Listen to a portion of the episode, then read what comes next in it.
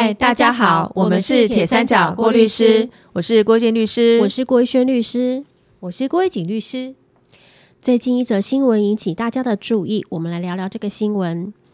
日本一名十七岁少年到连锁回转寿司店寿司郎用餐，他用舌头舔了酱油罐和杯子再放回。同学把这段影片抛上网。这群少年原本只是想吸引大家注意，没想到引起一阵恐慌，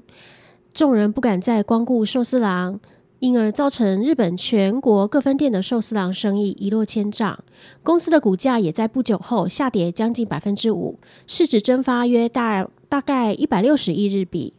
没错，寿司郎很惨，所以这间公司就向这名少年提出强制妨碍营业罪的刑事告诉。在日本，这个罪最高可以处以三年的有期徒刑，或是最高五十万日元的罚款，是不轻的罪哦。不仅如此，公司还向少年和他的父母起诉求偿营业损失。单单以股价下跌所产生的价差来看，金额相当庞大呢。嗯，这则新闻确实引起大家的注意。不过，这类青少年恶搞的事件，在我们的周遭其实存在不少诶。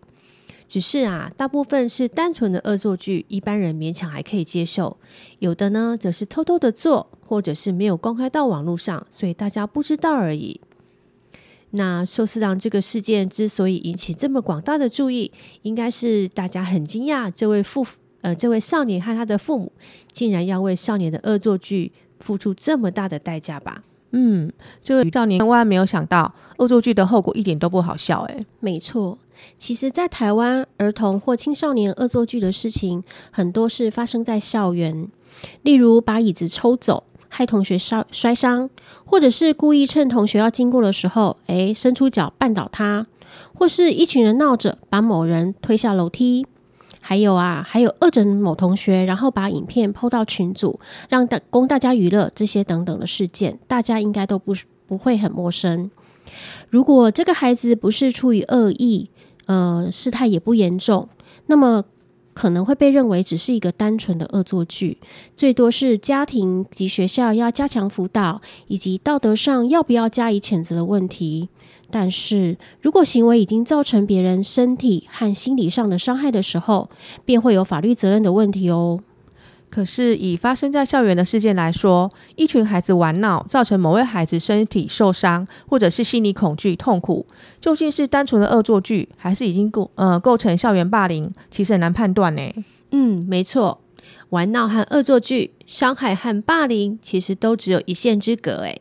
所以当个案发生的时候，老师、被害的同学和他的家长，有时候很难确定这同学之间到底是好玩、不懂得人际关系的界限而已，还是程度上已经属于法律意义的霸凌行为了。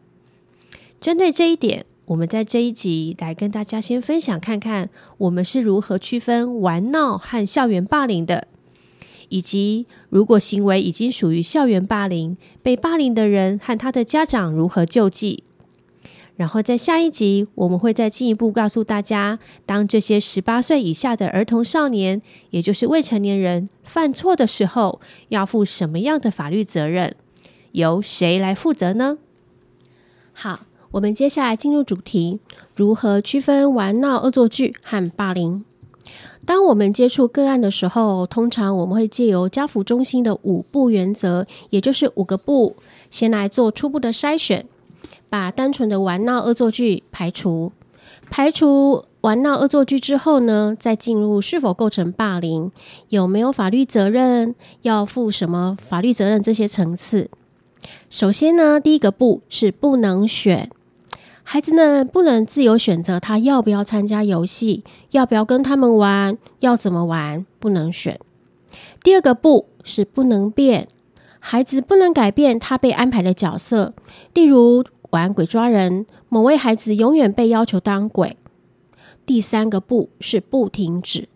也就是某位孩子不间断的、没有停止的一直被伤害。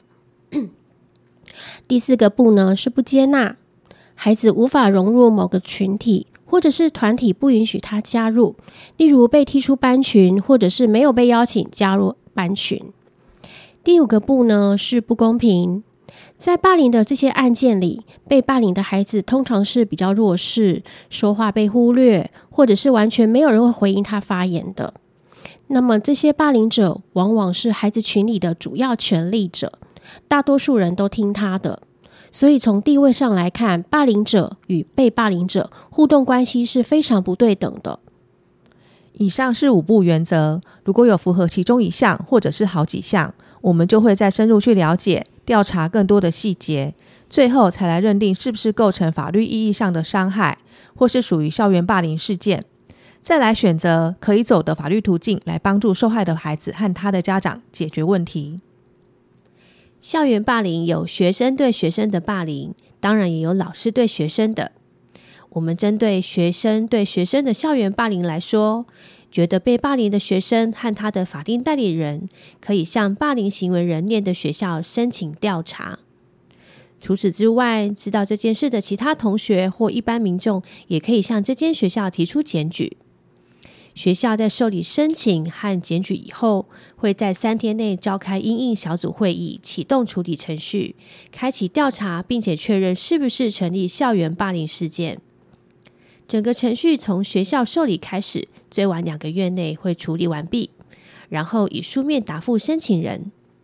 当然，导师、任课教师或学校其他人员知道有疑似校园霸凌事件的时候，应该要立即通报校长或学学务单位以及全责人员，主动进行调查以及处理。相关的法条有需要进一步了解的听众，可以去查看《校园霸凌防治准则》。我在这里补充一下，校园霸凌事件的处理主要目的不是为了处罚学生，而是对这些孩子施予辅导跟教育，让他们可以和解、修复关系，并且找到属于自己可以和世界共处的方式。没错。好，听完这一集，你们已经知道如何区分恶作剧和校园霸凌了。下一集我们再回头来说说，从寿司郎事件，我们应该要知道的十八岁以下未成年人犯错的时候的责任。OK。我们是铁三角，我们是郭律师，我们是三姐妹，与您聊人生，聊聊有趣的事情，聊聊生活中的法律。我们下次见，拜拜。